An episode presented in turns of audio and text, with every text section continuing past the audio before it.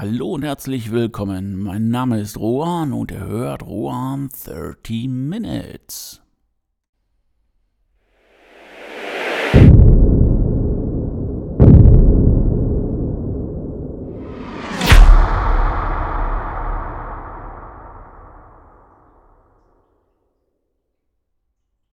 Ja, es ist 8 Uhr morgens, nicht unbedingt meine Zeit, um einen Podcast aufzunehmen. Aber ähm, ja, die Woche war so strubbelig, dass ich ähm, eigentlich jetzt nur noch Zeit habe, den Podcast jetzt aufzunehmen, damit er dann auch pünktlich nachher um 13.13 Uhr 13 auf Sendung gehen kann. Also sollte ich mich ein wenig ähm, verschlafen, also nicht verkatert, sondern verschlafen anhören, dann äh, seht es mir bitte nach. Ja, heute geht es darum, ähm, ja, den äh, Unterschied oder beziehungsweise die Notwendigkeit oder die Nicht-Notwendigkeit von Open Source Programmen so ein bisschen äh, zu beleuchten. Ähm, das hat natürlich einen Grund, weil äh, die NFTs, die ich mache, die mache ich im Moment in einem vektorbasierten Programm. Das heißt also im Gegensatz zu zum Beispiel Photoshop, der Pixel ähm, basiert ist, bedeutet dann Vektoren, dass ich dann halt auch mit geometrischen Mustern arbeite und ähm, ja, da ist es natürlich halt auch so, dass es gibt ähm, Open Source Programme und es gibt natürlich halt auch Kaufprogramme und äh, ja, wenn man natürlich seine Kosten klein halten möchte, dann geht man auch hin und greift erstmal auf Open Source zurück. Was ich auch äh, total gerne mache, weil ich liebe Open Source. Ich finde es total genial, dass da draußen Entwickler sitzen, die ja nach ihrer Arbeit für ähm, lau Programme entwickeln. Programme entwickeln, sorry, äh, die dann ähm, ja, den großen Schlachtschiffen Paroli bieten können. Aber ähm, ja, leider ist es so, oder manchmal ist es so, dass ähm, diese Programme dann für den Zweck, den man machen möchte, dann halt nicht ganz ausreichend sind. Oder manchmal dann muss ich da das auch auf meine Kappe nehmen. Ähm, ich mich dann halt auch nicht darin einarbeiten möchte, ähm, weil ich glaube, über die Jahre und Jahrzehnte habe ich mich zum Beispiel so an Photoshop gewöhnt, dass ich mir ein anderes äh, Grafikwerkzeug, wie zum Beispiel GIMP, äh, damit zu arbeiten, das gar nicht mehr vorstellen kann. Ähm, mal so ein kleiner Rückblick. Ähm, ich habe mal geguckt, ich arbeite seit Photoshop 3 mit Photoshop. Äh, wir haben jetzt im Moment äh, Version 23 und ähm, Photoshop 3 kam 1994 raus. Das heißt also äh, roundabout ein Vierteljahrhundert arbeite ich mit Photoshop, habe mich an die ganzen äh, Gegebenheiten oder Nicht-Gegebenheiten gewöhnt und äh, es fällt mir ehrlich gesagt auch schwer, andere Programme dann anzufassen, weil andere Programme bedeutet meistens auch ein anderes Herangehenskonzept und ähm, ja, das ist etwas, wo ich sage, nee, da gehe ich dann lieber doch hin und äh, kaufe mir Photoshop und, und, möchte dann halt da Open Source so ein bisschen außen vor lassen. Ne? Ja, obwohl, ähm, ich habe das meiner Frau auf dem Computer gespielt, sind natürlich toll, aber ähm, ich komme nicht mit zurecht. Ich kriege dann auf einmal zwei linke Hände und äh, werde dann auch so ein bisschen unwirsch, weil ich mal schnell irgendeine Grafik bearbeiten möchte und äh, mich dann erstmal da reingrooven muss. Und ähm, ja, das funktioniert nicht und da gebe ich schon lieber ein wenig Geld aus, um ähm, ja, mein geliebtes Photoshop dann auch weiter zu haben. Ja, was mich jetzt zu diesem Beitrag getrieben hat, das war halt auch die Woche, dass ich jetzt ähm, eine neue NFT-Collection mache. Und äh, die, wie gesagt, vektorbasiert, ähm, ja, die vektorbasiert ist. Und ähm, ich habe dann die ganze Zeit angefangen mit Inkscape zu arbeiten und ähm, finde das auch gut, das Programm, und äh, habe dann allerdings gemerkt, dass es, ähm, ich sag mal, vielleicht sogar ein Bug ist, dass zum Beispiel Flächen nicht komplett ausgefüllt werden, dass man die dann nachbearbeiten muss und das natürlich dann auch sehr, sehr viel Zeit kostet und ähm, Wer sich so ein bisschen mit vektorbasierter Grafik auskennt, der weiß, dass teilweise extremst viele Flächen zusammenkommen und ähm, ja, diese Arbeit wollte ich mir im Grunde genommen mal sparen und merkte dann auch, dass ich ähm, mit dem Programm an die Grenzen komme.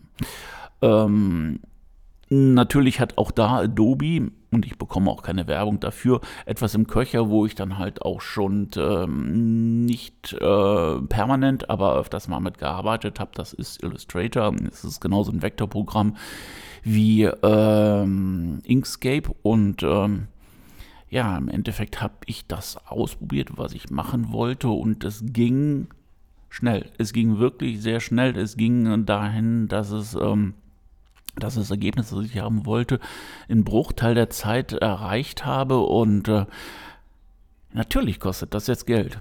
Machen wir uns nichts vor, aber Zeit ist auch Geld und ähm, ich glaube, da muss auch jeder für sich dann äh, überlegen, möchte ich ähm, oder möchte ich im Open Source Lager bleiben und da vielleicht ein bisschen mehr Zeit investieren, um äh, den ein oder anderen Bug zu umschiffen oder das ein oder andere Konzept neu zu erlernen oder ähm, möchte ich ein, ähm, ja, ein bisschen äh, zeitlich äh, nach vorne kommen und äh, gibt dafür aber lieber Geld aus. Und äh, ich muss sagen, ich habe es mir natürlich lange überlegt und ähm, was man da machen kann und, und, ob es sich überhaupt auch lohnt. Nur mittlerweile muss ich sagen, ja, persönlich für mich lohnt es. Und äh, das ist auch die Interaktion mit Photoshop und ähm, das ist alles schon super gelöst. Das ist natürlich alles aus einem Haus und ähm, ja, das ähm, macht für mich das natürlich, ähm, es macht sich bezahlt, auch wenn ich dann auch erstmal dafür Geld in die Hand nehmen muss. Aber nichtsdestotrotz wege ich immer ab, wenn ich ein Programm brauche, ob es nicht irgendwo etwas Vergleichbares im Open Source Bereich gibt, weil ähm, die Leute, die machen sich extrem viel Mühe, und ein Programm zu programmieren. Ähm, ist nicht ganz so einfach, zumal dahinter natürlich auch gerade, wenn es sich um Grafikprogramme handelt, natürlich Farblehre und Formlehre und ähm, was auch immer. Also es ist äh, nicht gerade mal so gemacht äh, steht.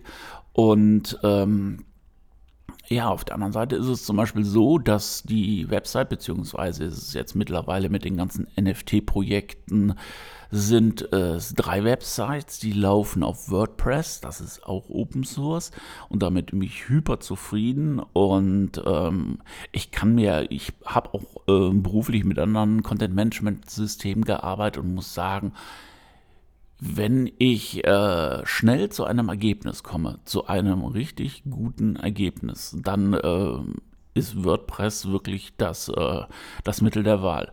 Zumal es gibt jede Menge Plugins, die teilweise umsonst sind.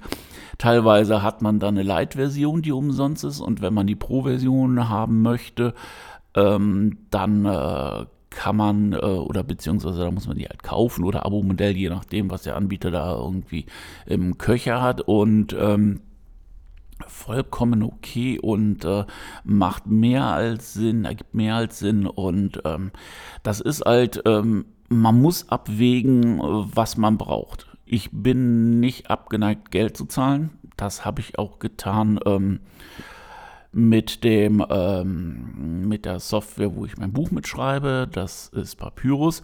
Und ähm, natürlich kann ich auch ein Buch mit dem Editor schreiben, der auf Windows dabei ist oder ich keine Ahnung, wie das auf Mac heißt. Aber ähm, ich muss natürlich gucken, was bekomme ich als Gegenwert dazu. Reicht mir auch äh, ein Word? Muss ich natürlich auch kaufen. Oder gehe ich auf die äh, Open Source Sachen? In dem Bereich ähm, Textverarbeitung, also was. Ähm, das ist immer eine Sache, die ähm, ja die wirklich abgeklärt werden muss. Zumal ich habe dann auch auf Open Source ähm, äh, Textverarbeitung zurückgegriffen und äh, habe das dann halt auch weitergereicht an Leute, die dann halt nur Word hatten. Und da gab es natürlich dann halt auch Darstellungsprobleme und äh, das musste dann alles um äh, ja geändert werden und teilweise nachgezogen und sowas. Das hat natürlich auch wieder Zeit gekostet und da ist es natürlich auch wieder Zeit ist auch wieder Geld und ähm, wie gesagt, wenn man dann in einem Workflow ist, muss man sich teilweise dann halt auch äh, an den Workflow beziehungsweise die Programme, die im Workflow sind, dann äh, dran halten, weil alles andere würde, ähm, ja, würde nicht oder nur sehr schwer funktionieren. Deswegen ist äh, ein Pro und Contra für Open Source ist total ausgeglichen. Man muss immer gucken. Und ähm, ja, ich finde ähm, auch, ähm, ja, oder zum Beispiel hier, ähm, ich ähm, nehme auf Reaper auf, das ist eine Digital Audio Station. Und ähm, darüber ist dann Ultraschall, auch von Leuten programmiert und kostenlos zur Verfügung gestellt. Und das Ding ist richtig, richtig gut und äh, macht einen tollen Workflow, um einen Podcast zu erstellen. Ja, alles für umsonst und deswegen auch, hm, finde ich, kann man auch dafür Werbung machen und auch mal Danke sagen. Und äh, ja, wie gesagt, für mich ist es so, ich habe mich jetzt erstmal für das äh, Lager entschieden, wo ich Geld zahlen muss, aber ähm, Open Source ist immer noch eine Sache, die ich geil finde und äh, wo ich dann auch ähm, ja, schaue, ob es nicht Open Source Programme gibt, wenn ich Bedürfnisse nach einem neuen Programm habe. Ja, diesmal ging es ein bisschen mehr ums Geld ausgeben als ums Geld verdienen, aber äh, der Podcast ist hier nicht nur da, um abzubilden, was ich alles Tolles mache, sondern einfach auch mal so ein paar Gedanken. Ähm, ja in die Welt zu bringen und mal zu überlegen, ähm, ja, ist alles, was ich hier so mache oder tue, wirklich in der Stein der Weisen und äh, einfach mal so einen Denkanstoß zu geben, was man vielleicht machen könnte und über die Hürde des, ah, ich muss jetzt doch dafür Geld ausgeben, vielleicht ein bisschen besser drüber zu kommen. Ja, wir sind jetzt wieder knapp an den 13 Minuten. Vielen Dank, dass ihr eingeschaltet habt und auch vielen Dank, dass ihr dran, äh, dran geblieben seid. Und ähm, ja, in dieser frühen Morgenstunde werde ich jetzt, glaube ich, erstmal irgendwie versuchen, einen Kaffee zu kriegen, um wach zu werden. Alles klar. Ich wünsche euch eine verdammt gute Woche. Wir hören uns am nächsten Donnerstag wieder. Ahoi, euer Rohan.